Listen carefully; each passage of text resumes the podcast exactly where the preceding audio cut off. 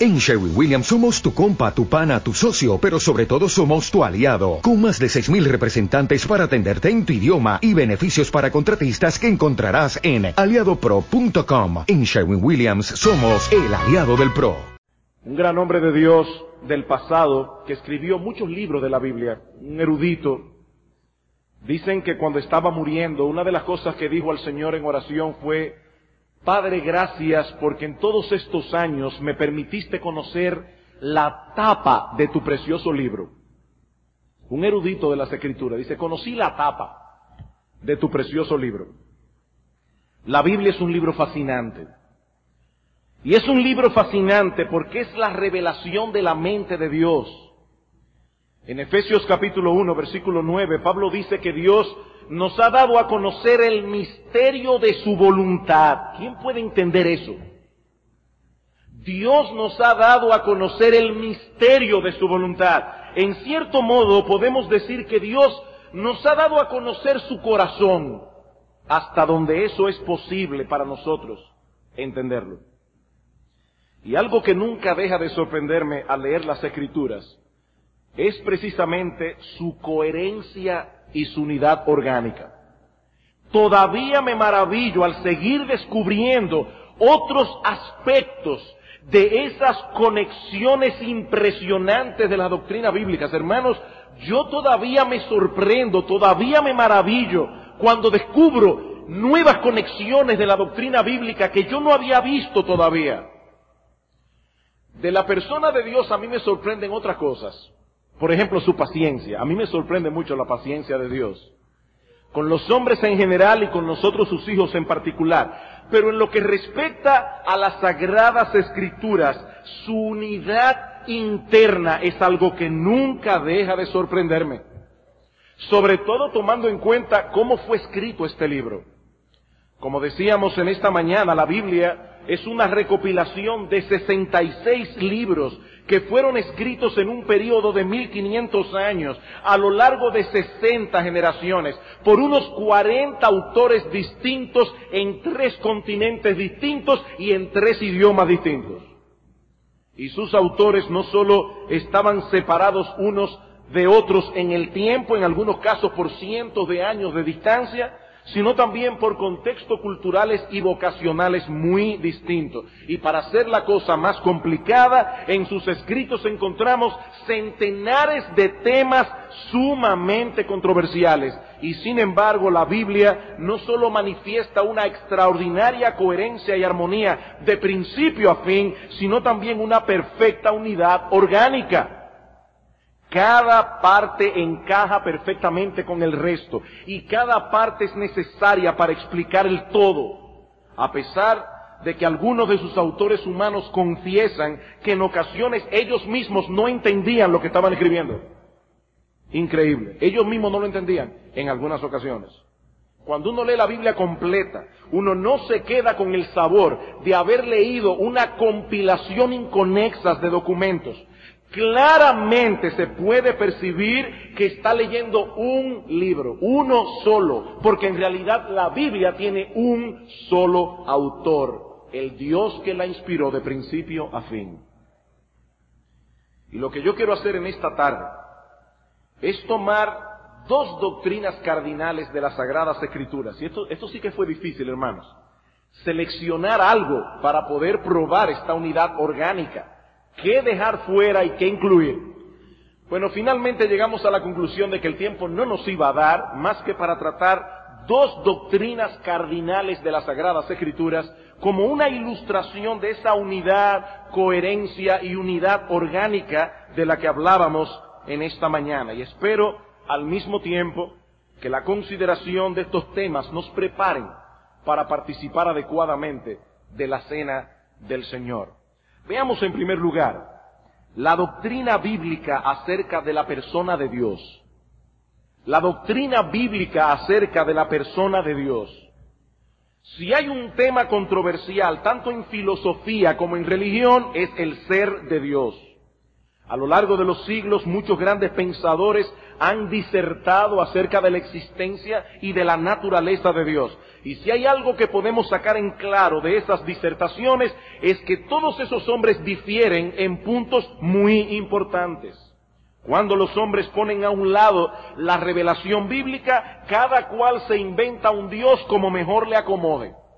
Sin embargo, cuando nosotros leemos los libros de la Biblia, no encontramos ni un solo atisbo de discrepancia en la información que nos brindan sus autores, sino que por el contrario encontramos una sorprendente y extraordinaria unidad orgánica.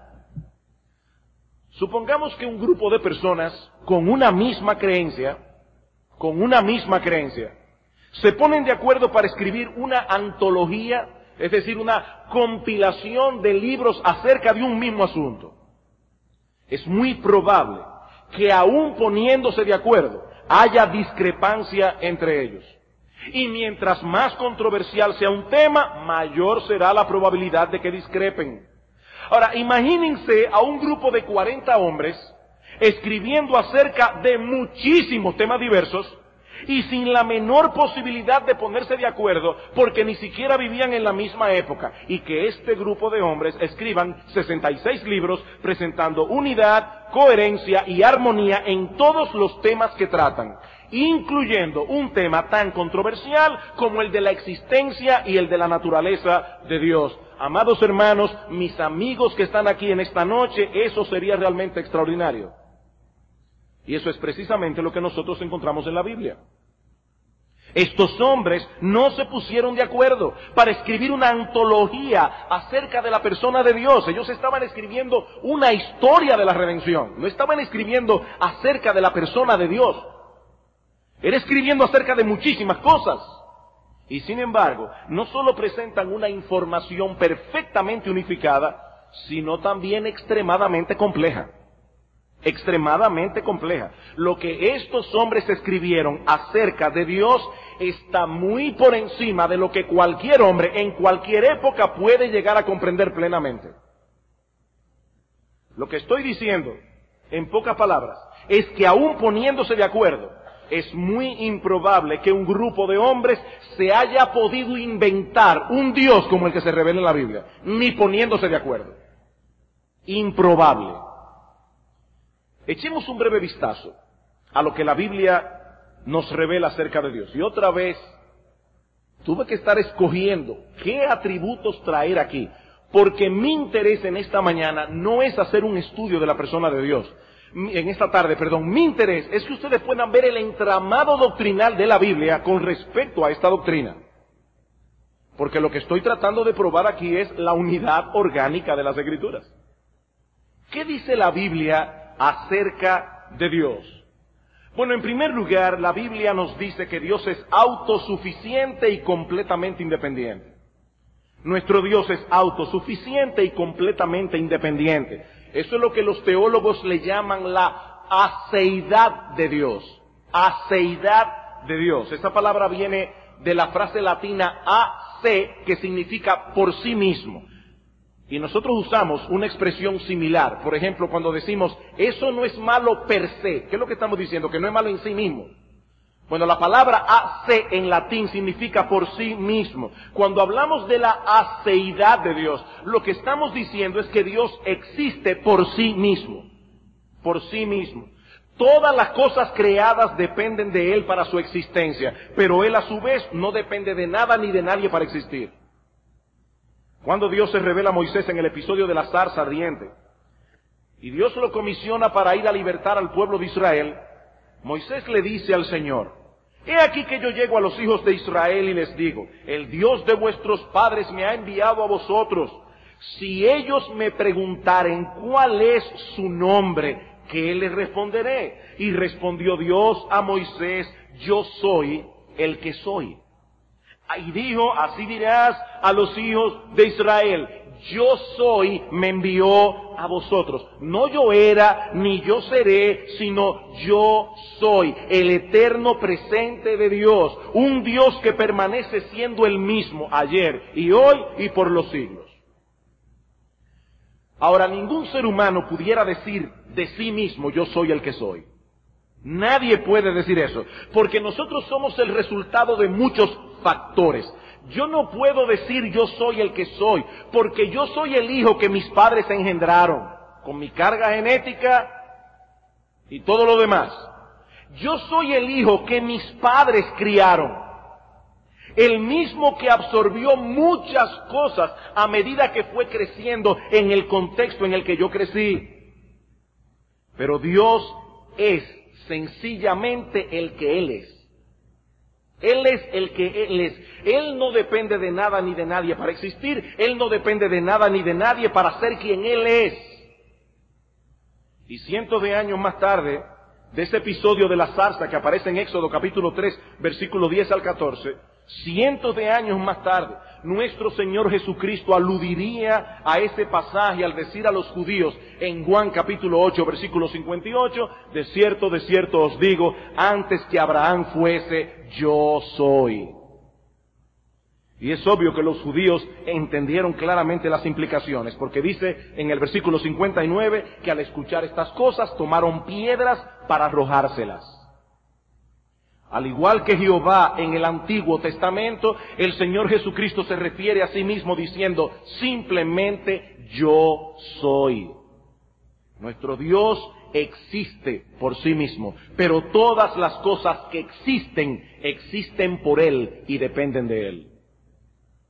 Con lo primero que nosotros nos topamos en la Biblia, en Génesis capítulo 1, versículo 1, es que en el principio creó Dios los cielos y la tierra. En ese principio comenzó el tiempo, como nosotros lo conocemos. Pero cuando el tiempo comenzó ya Dios estaba allí, antes de que nada existiera. Y lo mismo dice el Nuevo Testamento acerca de nuestro Señor Jesucristo. En el principio era el verbo, y el verbo era con Dios, y el verbo era Dios. Todas las cosas por Él fueron hechas, y sin Él nada de lo que ha sido hecho fue hecho. Y lo mismo dice Pablo en Colosenses capítulo 1, versículo 16 y 17. Dice de Cristo que en Él fueron creadas todas las cosas, las que hay en los cielos y las que hay en la tierra, visibles e invisibles, sean tronos, sean dominios, sean principados, sean potestades. Todo fue creado por medio de Él y para Él, y Él es antes de todas las cosas, y todas las cosas en Él subsisten. Nuestro Señor Jesucristo es el creador y sustentador de todo el universo. Nuestro Dios es el ser sin causa, pero Él a su vez es la causa de todo. Él es totalmente independiente, pero todas las cosas creadas dependen de Él. Ahora imagínense, hermanos, si Dios no fuera un ser completamente independiente, ¿no podría ser Dios? Es necesario que Dios sea como Él es. Es necesario que Dios sea un ser completamente independiente. Es necesario que Dios sea en la causa sin causa. Eso es necesario. No podía ser de otro modo. Pero en segundo lugar, la Biblia también nos enseña que nuestro Dios es infinito. Infinito. Y eso quiere decir que Él no tiene límites en su ser y consecuentemente que Él no tiene límites en sus atributos. Cuando Salomón ora a Dios en la dedicación del templo, dice en Primera de Reyes capítulo 8, versículo 27, pero es verdad que Dios morará sobre la tierra. He aquí que los cielos de los cielos no te pueden contener, cuanto menos esta casa que yo he edificado. Nuestro Dios es infinito. Y hablando acerca de la grandeza de Dios, dice Isaías, en Isaías 40, ¿quién midió las aguas con el hueco de su mano? Niños, cuando ustedes lleguen a casa esta noche, pídanle a su mamá que le eche una cucharada de agua en la palma de la mano para que ustedes puedan ver cuánta agua te cabe ahí. Porque en el caso de Dios, todos los océanos y los ríos y los lagos del mundo le caben en la palma de la mano. ¿Quién midió las aguas con el hueco de su mano y los cielos con su palmo? O sea, Dios hace así y recorre todos los cielos con su palmo. Esto es un lenguaje antropológico simplemente para que nosotros podamos entender la grandeza inmensurable de Dios. Sigue diciendo Isaías que con tres dedos juntó todo el polvo de la tierra y pesó los montes con balanza y con pesa los collados. He aquí que las naciones le son como la gota de agua que cae del cubo. Ustedes han visto, hermana, cuando están limpiando la casa y de repente mueven un cubo de agua y había una gotita ahí que estaba en el cubo y se cayó al piso. Bueno, dice que para Dios las naciones del mundo son como esa gota que se te cae del cubo y como menudo polvo en la balanza le son estimadas. Imagínese una persona que vaya al supermercado, en esos donde pesan las frutas o los vegetales, y antes de ponerle la pesa para ponerle el precio, dice, no, no, no, no, límpiamela bien, que yo no voy a pagar por el polvo que tiene encima. ¿Y, y cuánto pesa el polvo? Es que ese polvo ni va a mover la balanza, ni en un centavo. Bueno, dice Dios en Isaías, que las naciones de la tierra, para Dios, son como el polvo que se le pega a la fruta, como menudo polvo, como nada, son todas las naciones delante de Él, y en su comparación serán estimadas en menos que nada y que lo que no es. Así estima Dios las naciones de la tierra. Imagínense un individuo de esas naciones. Nada menos que nada. ¿Cuán grande es nuestro Dios? Él es infinito. Y en el Salmo 145, versículo 3, dice el salmista, grande es Jehová y digno de suprema alabanza, y su grandeza es inescrutable, no se puede entender. Nuestro Dios es infinito. Ahora, hermanos, de no ser así, nuestro Dios no podría ser autosuficiente ni totalmente independiente. Si Dios es independiente, como vimos en el primer punto, Él tiene que ser infinito, obligatoriamente. Nosotros somos dependientes porque somos limitados. Todo lo que es causado por otra cosa tiene sus límites. Pero como Dios es la causa sin causa, Él no está limitado por nada. Y precisamente porque Él no está limitado por nada, Él puede ser totalmente independiente. En tercer lugar, nuestro Dios es inmutable. Eso quiere decir, niños, que Dios no cambia, Él no varía, Él siempre es el mismo. Y eso es algo que se declara en la Biblia una y otra vez. En el Salmo 102, versículo 25 y 27, dice el salmista, desde el principio tú fundaste la tierra y los cielos son obra de tus manos. Ellos perecerán, mas tú permanecerás. Y todos ellos como una vestidura se envejecerán. Como un vestido los mudarás y serán mudados pero tú eres el mismo y tus años no se acabarán. En Malaquías capítulo 3, versículo 6, el mismo Dios dice que Él no cambia. Y en Santiago capítulo 1, versículo 17, a nuestro Dios se le llama el Padre de las Luces, en el cual no hay mudanza ni sombra de variación. El Padre de las Luces. Y una vez más, su inmutabilidad se deriva precisamente de los atributos que hemos mencionado ya y de otros que todavía no hemos mencionado. Si Dios es un ser completamente independiente, como decíamos al principio, eso quiere decir que nada externo a Él puede hacerlo cambiar, porque Él no depende de nada, ni depende de nadie. Entonces, precisamente porque Él es totalmente independiente, es que Dios es inmutable. Pero no solo eso. No solo su aceidad permite su inmutabilidad, sino que podemos decir lo mismo acerca de su infinitud. Si Dios es infinito, eso quiere decir que Él no tiene partes, ya que nada que tenga partes puede ser infinito. Pastor, ahora sí la puso complicada. No, no, no es tan complicado. No es tan complicado. Suena complicado, pero no lo es. No importa cuántas partes tenga una cosa, siempre podrá tener una más o una menos. Una cosa que tenga varias partes, no importa cuántas partes tenga, siempre puede tener una más o puede tener una menos. Pero lo que no tiene partes, no posee nada que se le pueda sustraer ni nada que se le pueda añadir. Bueno, como Dios no tiene partes porque Él es infinito, por lo tanto Él no puede cambiar porque nada se le puede añadir ni nada se le puede quitar. El Dios de la Biblia tenía que ser independiente, inmutable e infinito. No podía ser de otra manera. Ahora, no olviden lo que yo te dije al principio. Yo no estoy aquí haciendo un estudio de la persona de Dios, estoy haciendo un estudio de la unidad orgánica de la Biblia. Lo que estoy diciendo es que es imposible que un grupo de personas se haya podido poner de acuerdo para inventarse un Dios así. Y sobre todo tomando en cuenta que esa información que nosotros estamos recopilando aquí acerca de Dios fue escrita durante 1500 años por personas que nunca se conocieron. Eso es lo más sorprendente. En cuarto lugar, la Biblia también dice que nuestro Dios es un ser espiritual. Eso quiere decir que nuestro Dios es incorpóreo. Él no tiene un cuerpo como tú y yo tenemos. Dios es espíritu, dice en Juan capítulo 4, versículo 24. Ahora imagínese usted, hermanos, de no ser así, ¿no podría existir ninguna otra cosa aparte de Dios? ¿Qué pasaría si Dios fuera material, siendo Él infinito? Que ya en todo el universo no podría haber nada más excepto Dios. Pero Dios creó todas las cosas porque Él es espíritu. Pero no solo eso. Si Dios no fuera un ser espiritual, tampoco pudiera ser inmutable. Por lo mismo que decíamos en el punto anterior, las cosas materiales están compuestas de partes. Y a las cosas compuestas se les puede añadir y se le puede restar. Pero a Dios ni se le puede quitar, ni se le puede dar, porque Él es inmutable, porque Él es infinito, porque Él es espiritual.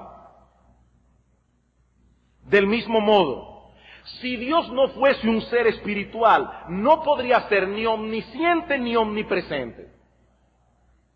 Yo estoy aquí ahora mismo en este púlpito, pero yo no me estoy dando cuenta de lo que está pasando allá atrás. Porque al ser un ser material, mi vista solamente puede estar enfocada hacia un punto. Yo no sé si a, a mi pies ahora mismo hay alguna hormiga. Porque al yo estar compuesto de partes, hay algunas partes de las que yo no puedo estar ni siquiera consciente de lo que está pasando allí. Así que si Dios no fuera un ser espiritual, entonces eso quiere decir que Dios estaría con una parte de Él en un sitio y con otra parte de Él en otro sitio y Él no pudiera, no pudiera saberlo todo. Ni pudiéramos decir que Él está en todas partes a la vez. Pero como Dios es un ser espiritual, cuando la Biblia habla de la omnipresencia de Dios, lo que la Biblia está diciendo es que todo Dios está en todo lugar al mismo tiempo. ¿Qué dice el salmista en el Salmo 139? ¿A dónde me iré de tu espíritu y a dónde huiré de tu presencia? Y es interesante que la palabra presencia en el Salmo 139, versículo 7, en hebreo es la palabra cara. ¿A dónde me iré de tu cara? Dice David. Donde quiera que yo estoy, allí está tu cara. Porque Dios es espíritu. Él no tiene partes. Si subiera a los cielos, allí estás tú. Y si en el infierno hiciera mi estrabo, aquí, allí tú estás. ¿A dónde huiré de tu presencia? En quinto lugar, la Biblia también revela que Dios es eterno. Que Dios es eterno. El mismo texto de Éxodo capítulo 3, versículo 14 que citamos hace un momento señala su eternidad. ¿Cómo se llama Dios a sí mismo? Yo soy el que soy. Yo soy el que soy. Él es un eterno presente. Él no era ni será. De paso, hermanos, cuando yo le digo a mi esposa, tú estás mejor cada vez. Eso es un piropo.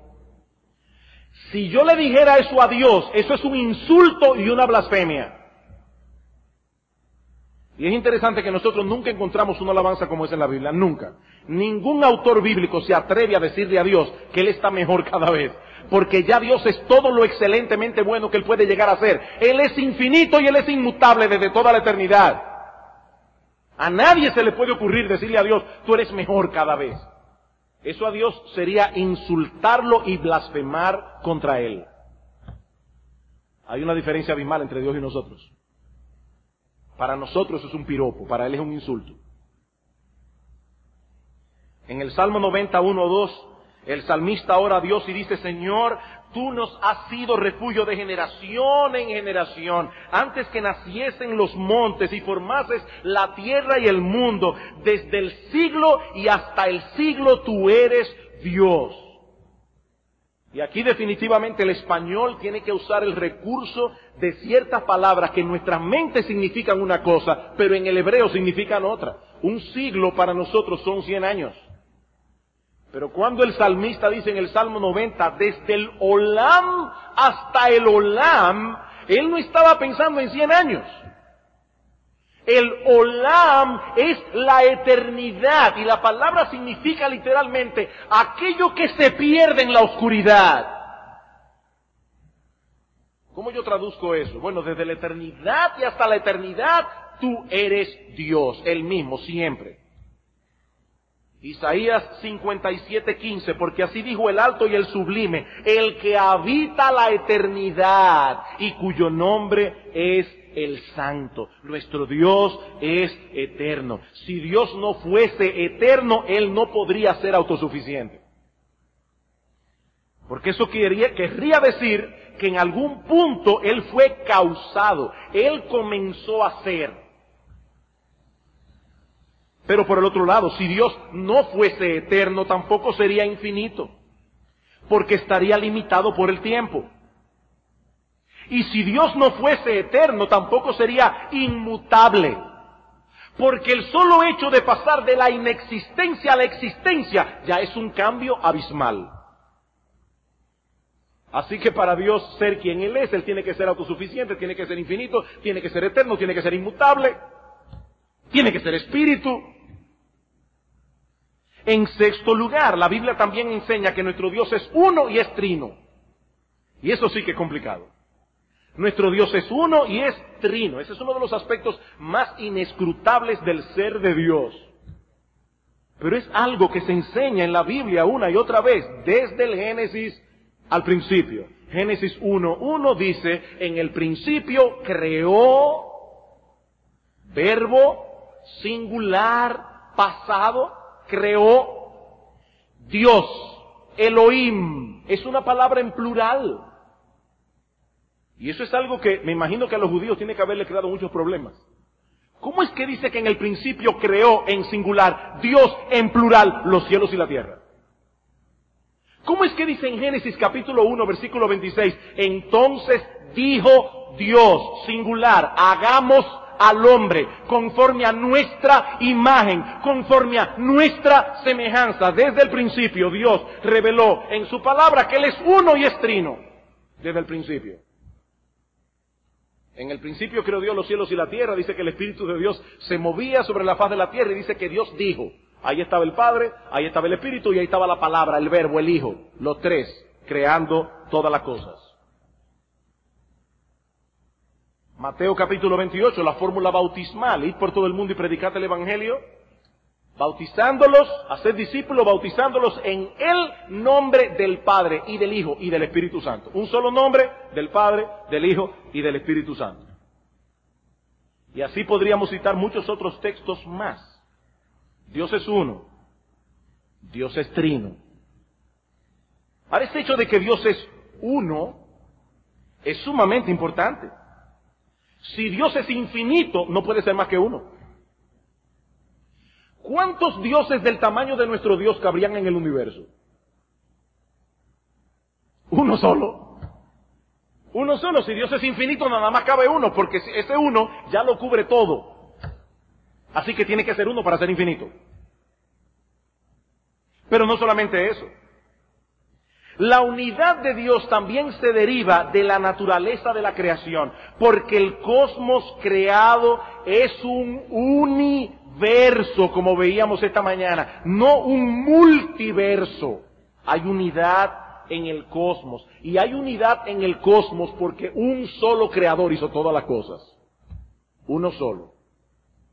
Hay un solo Dios que subsiste en tres personas, el Padre, el Hijo y el Espíritu Santo. Y como veremos en un momento, tenía que ser trino para poder redimirnos.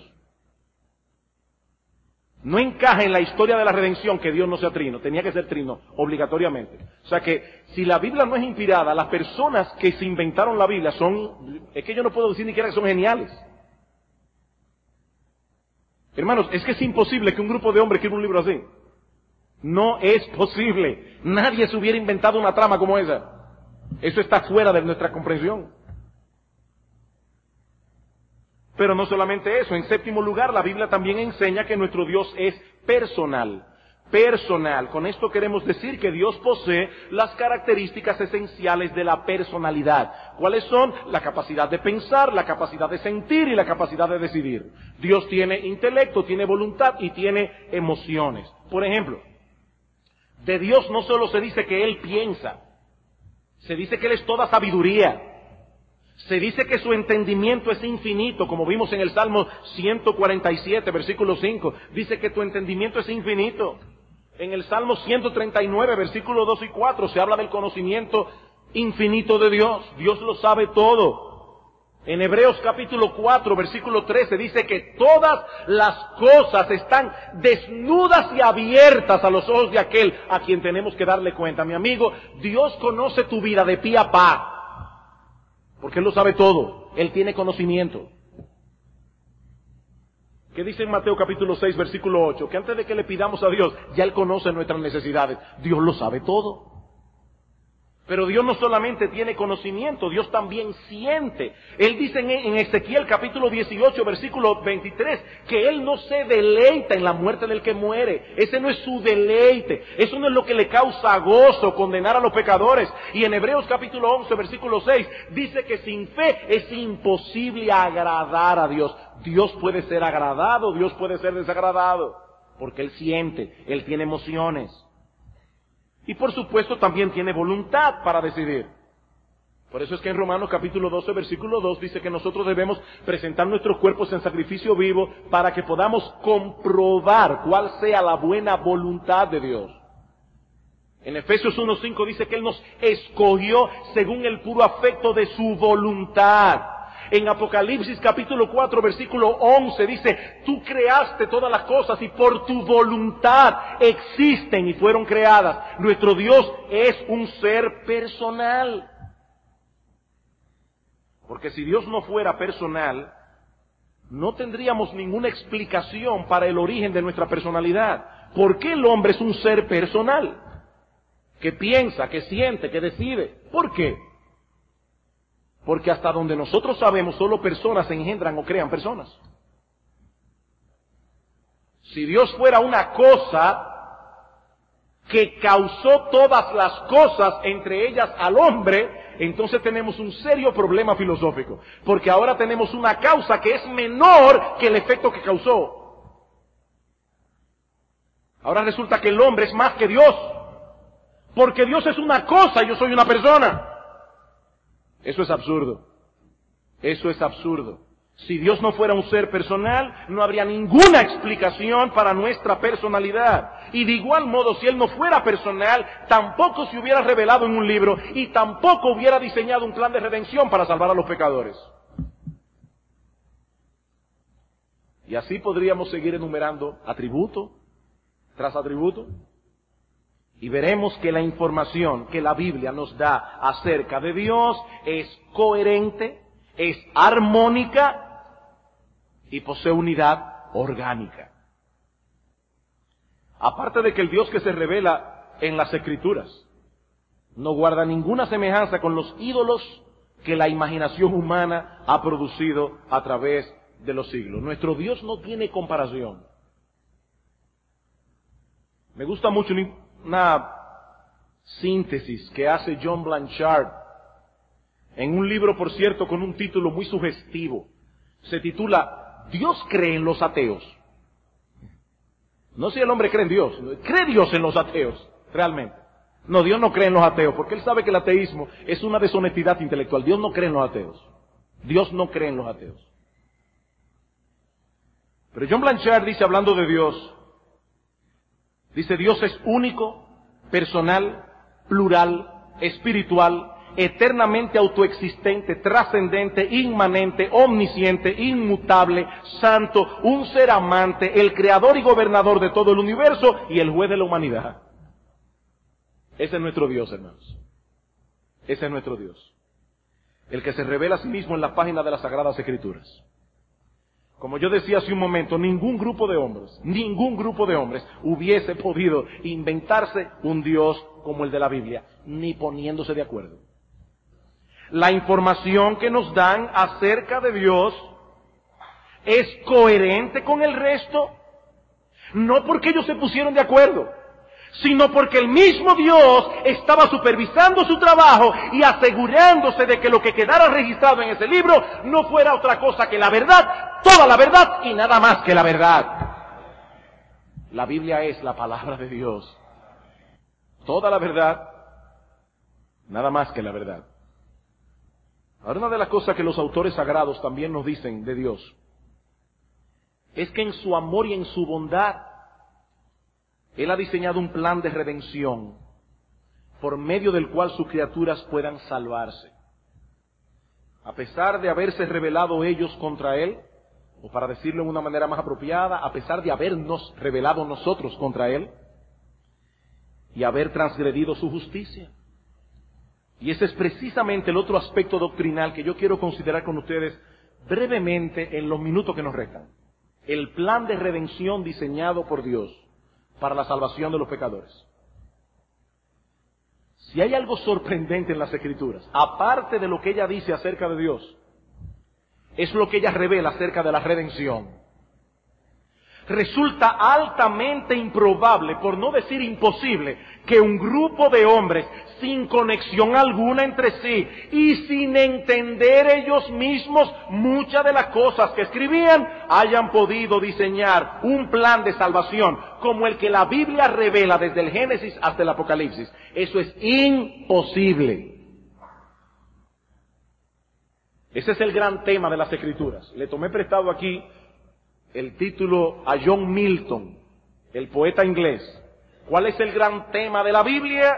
Cómo el paraíso perdido por el pecado del hombre en el huerto del Edén viene a ser en Cristo el paraíso recobrado. Ese es el tema de la Biblia. Del paraíso perdido al paraíso recobrado. Toda la Biblia gira en torno a ese tema, la gloria de Dios en la salvación de los pecadores. Ese plan divino de redención no solo le muestra al hombre cuál es el camino de la salvación, es más que eso, hermanos. Ese plan de salvación provee la única, créame hermanos, la única explicación coherente y plausible de por qué el mundo está como está y cómo es que realmente debería funcionar. Ese plan de redención que aparece en la Biblia. Todos los intentos del hombre, del hombre a lo largo de la historia para explicar la realidad fuera del marco bíblico han terminado inevitablemente, inevitablemente en un atolladero sin salida. Esa ha sido la historia de la filosofía desde los griegos hasta el día de hoy, un atolladero. Pero la explicación bíblica no solo es coherente consigo misma, sino también coherente con la realidad del mundo en que vivimos. Es por eso que la Biblia es un libro tan relevante. Aún en el día de hoy sigue siendo relevante. ¿Por qué? Porque ella nos muestra cómo son las cosas realmente. Ella nos dice cómo podemos vivir sabiamente en el mundo que Dios creó, independientemente de la época o la circunstancia en que nosotros nos encontremos. Y uno lee la Biblia hoy y le es tan útil como le fue a Pablo hace dos mil años atrás. O como le pudo haber sido a los reformadores del 1600. La misma utilidad. Razón tenía Cristo cuando dijo el cielo y la tierra pasarán, mi palabra nunca pasarán. Nunca pasarán. Ahora, como no tenemos todo el tiempo necesario para desglosar detalladamente el plan de redención revelado por Dios en las Escrituras, yo voy a limitarme en esta noche, con mucho dolor y tristeza en mi corazón, voy a tener que limitarme únicamente a ver el papel central que nuestro Señor Jesucristo jugó en la salvación de los pecadores, en ese plan diseñado por Dios. Ya nosotros vimos en esta mañana que tan pronto el pecado entró en el mundo, Dios prometió en Génesis capítulo 3, versículo 15, que de la simiente de la mujer habría de nacer uno que le aplastaría la cabeza a la serpiente, aunque dice que en ese proceso la serpiente le heriría en el calcañar. Ustedes saben que cuando uno golpea una serpiente en la cabeza la mata. Está diciendo, él tendrá la victoria, aunque tú le harás una gran herida. Así que un miembro de la raza humana habría de redimir al hombre y volver atrás los efectos de la caída.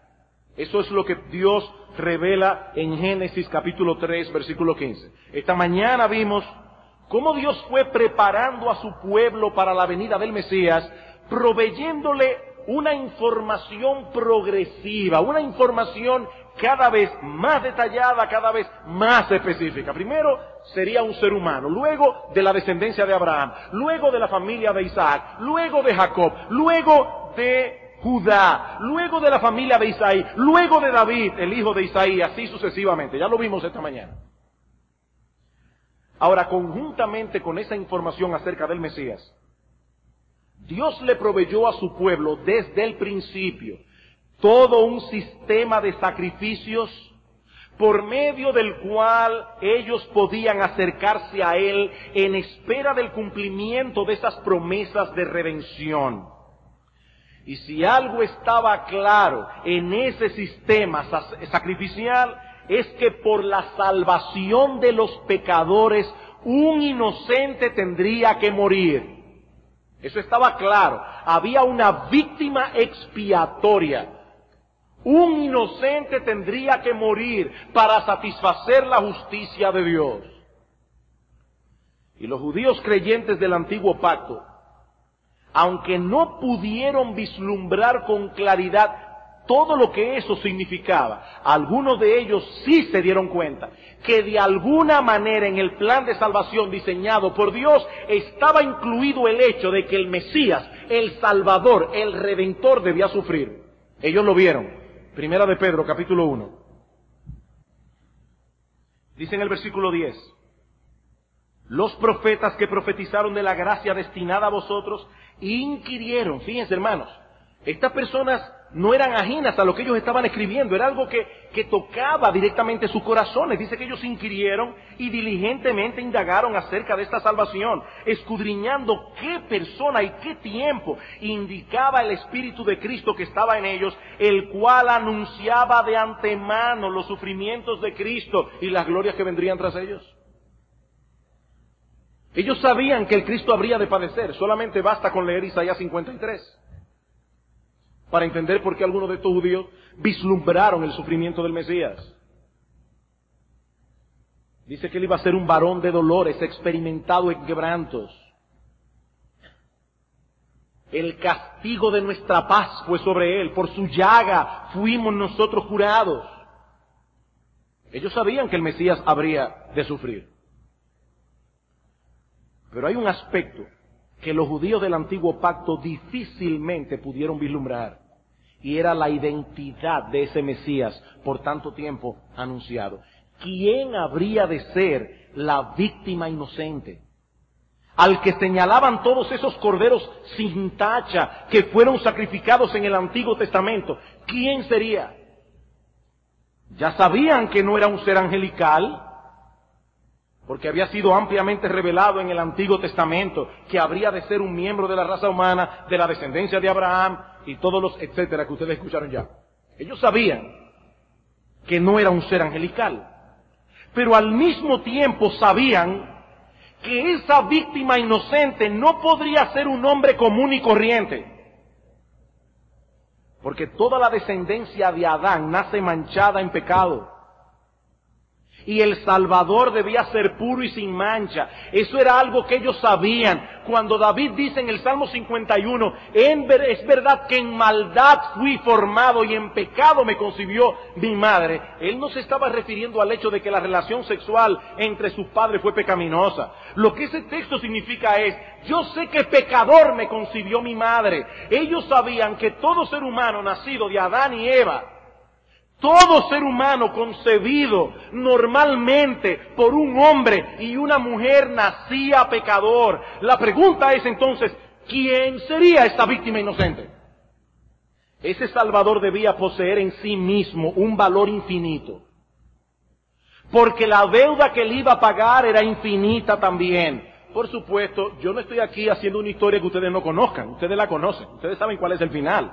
Ustedes ya saben que fue precisamente por eso que el Hijo de Dios se hizo hombre. Porque el único ser infinito que existe es Dios mismo. Y Dios no puede morir porque es Dios y por eso Dios se encarnó. Ustedes lo saben eso. Pero, aquí hay otro problema. ¿Cómo podía Dios hacerse miembro de la raza humana sin dejar de ser Dios y sin heredar los efectos del pecado con los que viene manchado todo hombre desde su nacimiento.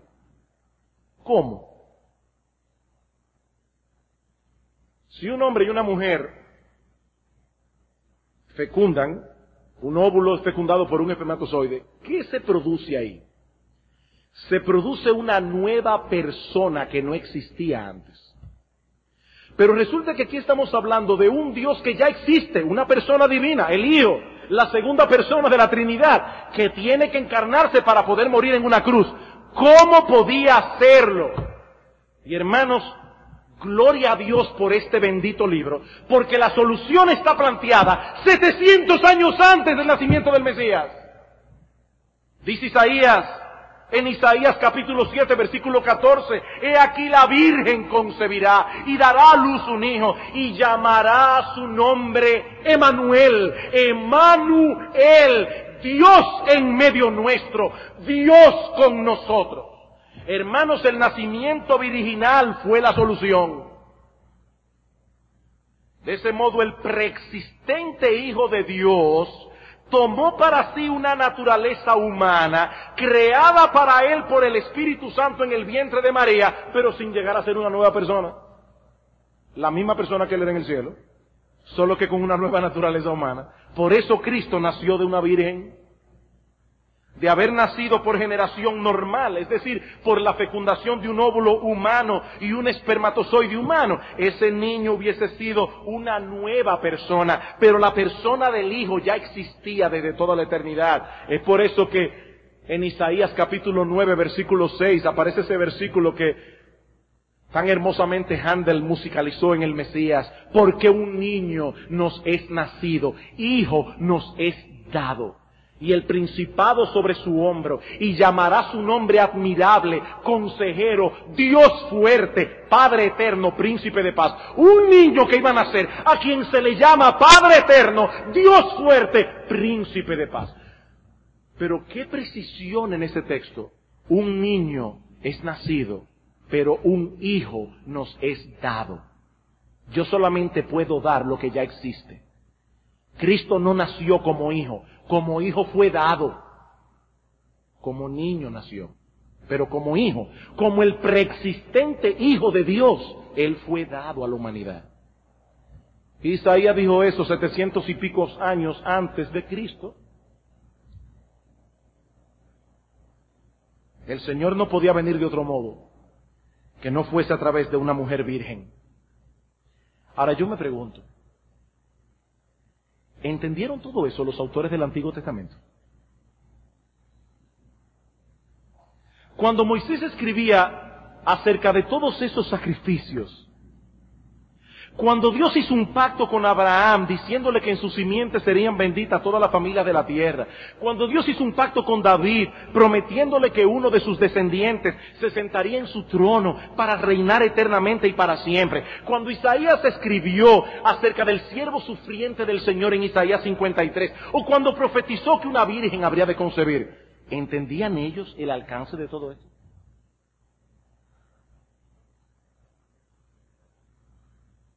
Hermanos, amigos que están aquí en esta noche, ¿cómo pudieron estos hombres escribir de un plan de redención así?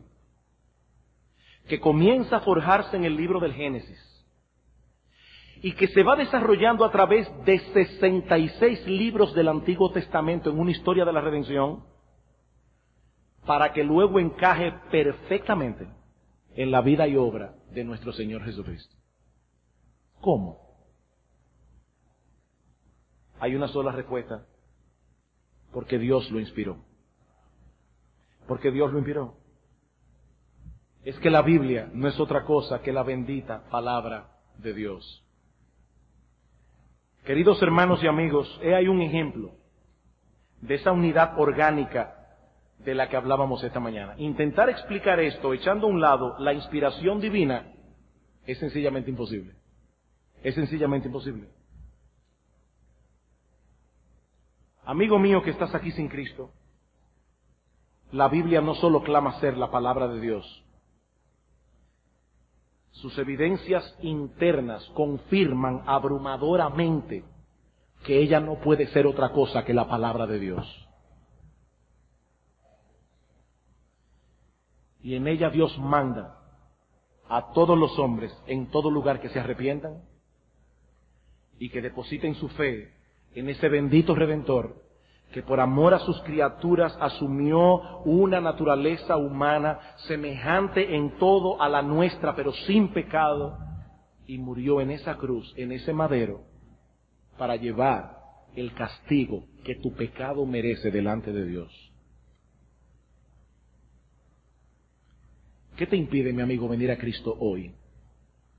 En esta misma hora, en este mismo momento, ahora. ¿Qué te impide? Allí sentado donde tú estás. ¿Qué te impide doblegarte ante Dios? El Dios que hizo los cielos y la tierra, el Dios que nos amó hasta el punto de enviar a su Hijo. ¿Qué es lo que vamos a recordar en esta noche al tomar los elementos del pan y del vino? Mi amigo entiende que tú no tienes excusa delante de Dios. Tú no tienes excusa.